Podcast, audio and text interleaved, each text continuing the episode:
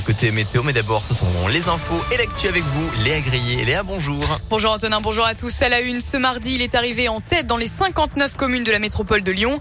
Emmanuel Macron a obtenu 73% des voix, c'est 15 points de plus qu'au niveau national. Marine Le Pen ne l'emporte dans aucune commune de la métropole. Elle réalise un score de 27% contre 42 au niveau national. Et derrière ces chiffres, il y a des différences importantes entre les territoires, Léa Dupérin. Oui, est ce que l'on peut dire déjà, c'est qu'Emmanuel Macron réalise ses meilleurs scores dans les communes de l'Ouest lyonnais, mais aussi dans l'hypercentre de la métropole, comme à Villeurbanne et à Lyon. Mention spéciale pour le premier arrondissement qui a voté Macron à 87%. Dans neuf communes de la métropole, le chef de l'État a dépassé la barre des 75%. Lors du premier tour, Marine Le Pen était arrivée en tête dans une seule commune, à Quincieux. Elle est finalement dépassée de 135 voix par son rival au second tour.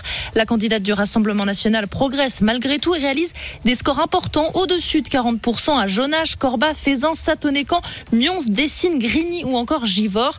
Autre leçon du second tour, l'abstention qui reste marquée hein, sur la métropole, en particulier dans les communes de l'Est lyonnais. Record à Vaux-en-Velin où plus d'un électeur sur deux ne s'est pas exprimé dans les urnes.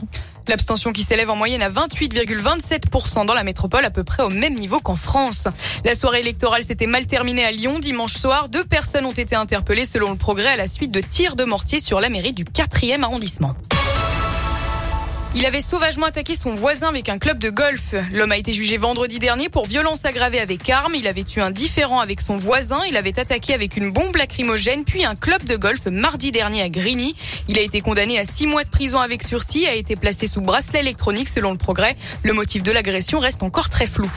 L'actualité, c'est aussi ce grave accident à Vénissieux. Une voiture a percuté un arbre dimanche en fin de journée. Le conducteur aurait perdu le contrôle en essayant d'éviter un autre véhicule selon le progrès. Les deux occupants ont dû être désincarcérés, ont été transportés en urgence à l'hôpital Édouard Herriot.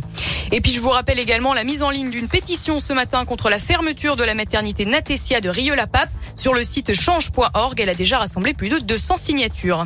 Et une bonne nouvelle pour les soignants libéraux. La sécurité sociale a annoncé hier la mise en place immédiate d'une aide de 15 centimes par litre de carburant en complément de la remise à la pompe déjà effectuée par l'État début avril. Cette mesure vise à, je cite, soutenir les professionnels de santé qui doivent se déplacer dans le cadre des soins délivrés aux patients à domicile. Cette compensation a été saluée par la Fédération nationale des infirmiers, principal syndicat de la profession qui l'a réclamé depuis l'automne.